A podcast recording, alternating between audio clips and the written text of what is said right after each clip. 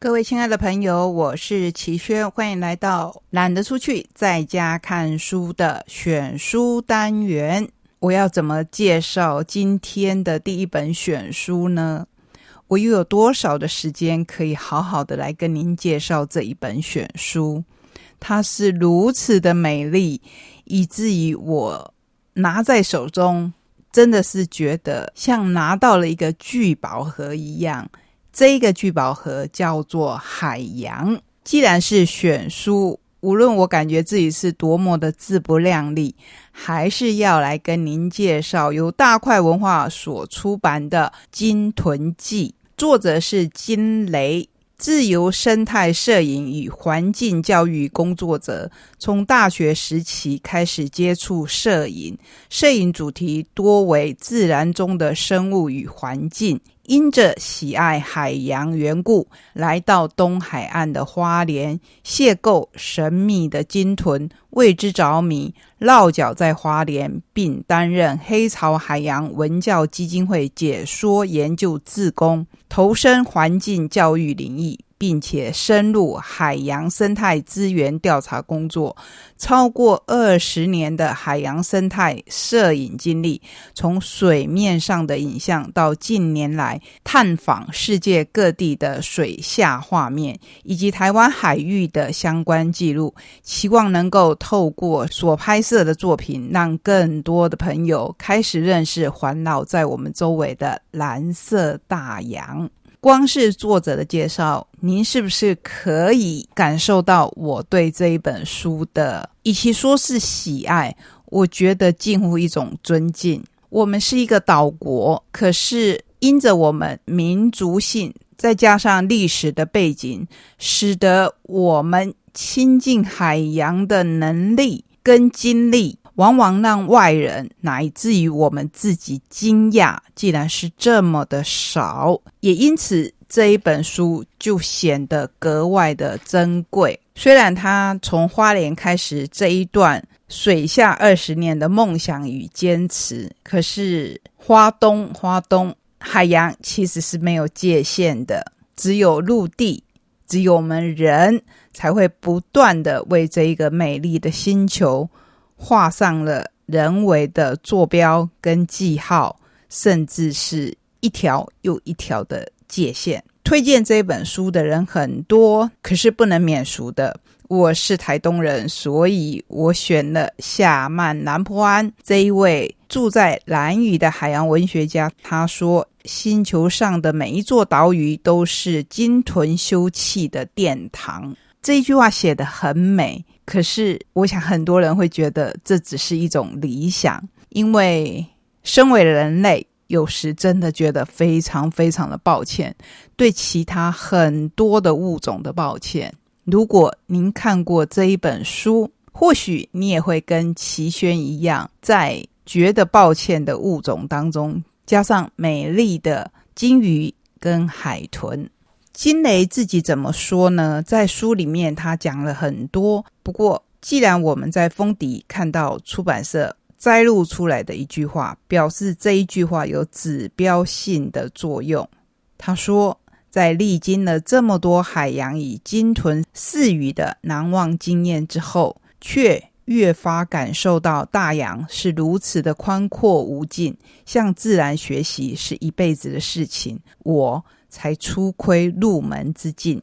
听完了这一句话，你是不是也跟我一样，能够明白出版社为什么把它摘录出来？因为我们前面才说过，他已经从事海上跟海面下的摄影二十年了。但是金雷说，他才初窥入门之境而已。金雷办过了展览，得到了奖项，以及他的作品。我在这边就不用宝贵的时间多加说明了。如果今年你想要收藏一本，不管你是以摄影集或是以爱护生态环境的角度来看、来看、来分类，我都由衷而且强烈的建议您去找这一本书。在三百五十多页的彩色印刷当中，我们看到了无数帧。撼动人心的照片，这些照片其实诉说的最多的就是环绕我们这个岛国四周的海洋。当然，主角就是平常住在海洋里的鲸鱼跟海豚。甚至有些照片里面是纯粹的波浪，看起来就像一幅油画。在天后、海水、光线等等因子的无限排列组合中，我深信能够在海洋中看尽所有的蓝。这一幅现在在我眼前，海的波浪层层叠叠，由金雷命名为“光滑柔顺的海浪”。作品荣获法国一个名字很长，我想我也念不来的奖项。但是荣获奖项重要吗？我相信金雷到最后应该也不觉得这些奖项有那么重要了。这一本书分为五部，第一部是《海洋的召唤》。第二部启蒙与试炼，第三部自在中探索，第四部想法的升华，第五部回归到初心。今天跟您介绍的选书，其实用听的。好难窥其全貌，《金豚记》由大块文化出版，作者是金雷。你也可以说他是一位海洋的摄影家。在这一本摄影集当中，不但有从二十年来累积的无数照片中挑出的精华之作，而且有他亲手书写的感动。第一部《海洋的召唤》。二十多年前，大学刚毕业的我来到花东，想认识鲸豚这样的生物，跑去敲了黑潮海洋文教基金会的门，成为海上导览解说自工。从那时候开始，我发现台湾这一片美丽海域周边存在着可爱如飞旋海豚和花纹海豚这样的老邻居，也有像抹香鲸和虎鲸般的稀客上门。那是我初试海洋以鲸豚的第一个十年，同时也开启了我往后的神奇旅程。第二步启蒙与试炼，加入黑潮，开始迈入了调查和拍摄鲸豚生涯的第二个十年。无法满足于单纯的水面摄影，于是图华炼钢下水拍摄，并且萌生了出国取经到赏金天堂东家学习下水拍摄的技能与心法。每年造访的这十年当中，我经历了鲸豚拍摄的蜜月期，与大赤鲸在水中共游的震撼奇妙感，更有过恐惧、沮丧、撞墙。到突破的内心征战，东家的养成让我体悟到自己与自然之间的关系。第三步，自在中探索，从日本玉藏岛的平鼻海豚这边要打个岔，从这个名字你就可以知道，这种海豚它的鼻子很像瓶子。阿根廷瓦尔德斯半岛的南方肉脊鲸，脊就是我们脊椎的脊，可见这种鲸鱼。它会把它的脊椎是露在外面的，这当然跟进化的历史有关。到挪威北部极圈内的王者虎鲸，为了追寻世界各地的鲸鱼海豚，我展开随着他们踪迹跑来跑去的日子。这些年的旅程，我与鲸豚们的相遇，从他们身上我学习。震撼、感动，乃至欣喜若狂，这真的是很棒的一件事情。第四步，想法的升华，我特别想跟各位分享这一步，因为我觉得金雷走到第四步的时候，已经是跨越了他原先纯粹为乐趣，或是我们原先像小孩子探索新领域的那一种喜悦。这里面第一句，他就引用了。同好者的说法，我自己看了也大受震撼。其实是很简单的一句话，他们说我们不会因为要拍到好照片而去欺负鲸鱼。在国外进行水下鲸豚拍摄的这些年，我逐一确认自己在拍摄上的想法和态度。对着照片，vises 好的照片，同时我也反复不断的思考。人至于海洋和鲸豚之间的关系为何？重返台湾以后，当我有幸亲眼见到鲸豚在台湾土地衬托之下跃升急浪、玩耍翻滚，这一切的一切都带给我满满的感动。我想金磊的感动也是我们的感动。有没有发现前后已经历经二十年？在这二十年当中，相信国人对于海洋、对于生态，乃至于海洋当中的鲸豚，都有了新的看法，不会再以捕猎的态度来对待它们。大概就在十几年前，我们还会看到不幸搁浅的海豚可能会被人类分食，可是现在我们会看到的是要怎么救治它们，然后再。野放，也就是让他们回到海洋的怀抱。第五步，回归到初心。最初我在台湾磨练鲸豚基本功，接着到国外熟悉水下拍摄技巧，之后回来台湾海域尝试，留下属于台湾的鲸豚记录。而在迈入鲸豚摄影领域的第三十个年头，我更回头思考这二十年一路走来的历程。当初为什么选择这一条路？想将金豚拍好的用心，如何在创作上突破，即做这一件事情背后的意义，所谓的初心，然后一切都豁然开朗了起来。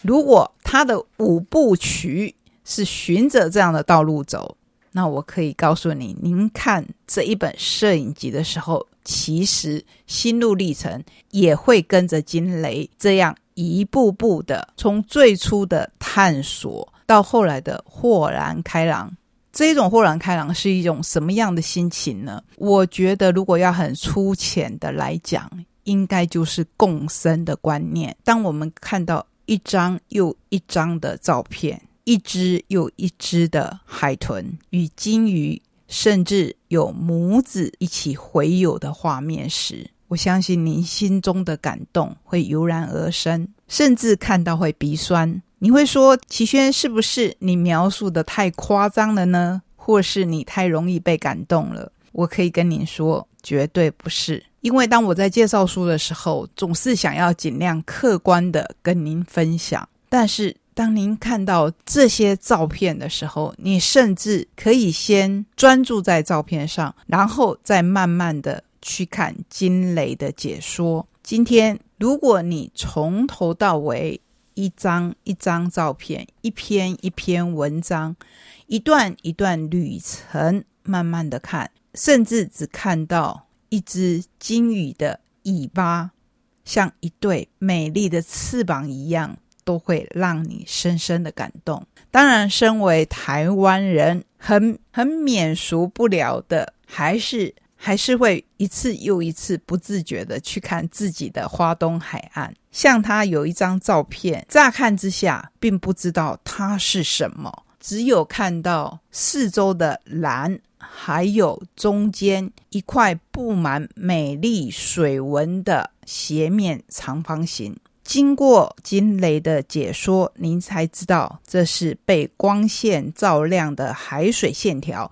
映照在船侧的抹香鲸大头，有着大理石纹路般的美丽。然后翻页过来，就是它的尾巴。那一瞬间其实是惊恐的，那种对庞然大物的畏惧。只要他大旗一举，大概就往上或往下十几公尺吧，我可能就点点点。那个当下，金雷这样说。我不理会金发鱼那一群看好戏的伙伴们，发自内心却没良心的对我喊着：“再靠近一点，再靠近一点。”我默默退回船边。那一瞬间，我深刻体会到鬼头刀被其他更大型掠食者追捕，所以游回船边寻求庇护的感受。当时觉得，我生命中的 Moby Dick 应该就是他了吧。Moby Dick 谁呢？Moby Dick 是非常有名的一部文学作品里面的主角，也就是《白鲸记》里的那一只金鱼。那一年夏天，我下水了，第一次在水中看到抹香，而且还是在台湾海域。抹香的尾鳍就在我的脚底下，好大，好大。我还记得曾经有朋友搭赏金团要出去看金鱼跟海豚，后来见面时，我问他们有没有看到，他们说得到的经验是晕船晕的七荤八素，然后看到了三只海鸥，什么都没有看到。所以千万不要在看了这一本书以后，就觉得只要搭船出去，去一趟绿岛，去一趟蓝屿，忍受着晕船的风险，你就可以看到金雷这一本《金豚记》里面的那些美丽的金鱼跟海豚。我相信大家也一定没有这么天真。可是也正因为难得，我们今天就把这一本以铜版纸印刷，才能够显现出它的美丽。以常年的心血，所以捧起来很重的书，介绍给大家。不一定要出海，下一次只要您走到海边，往海面上眺望，肯定没有那么幸运，可以看到金鱼，可以看到海豚。可是你一定可以看到一片蓝蓝的海。为了守护这一片蓝蓝的海，就像守护我们绿色的大地一样，请大家记住，我们不是这个美丽的星球上唯一的物种，我们只是跟其他的物种一起在这一个星球上做短暂定居的共生物种之一。来看今天这一本选书吧。保证你会与我一样非常的感动，同时更加珍惜我们身旁的一切。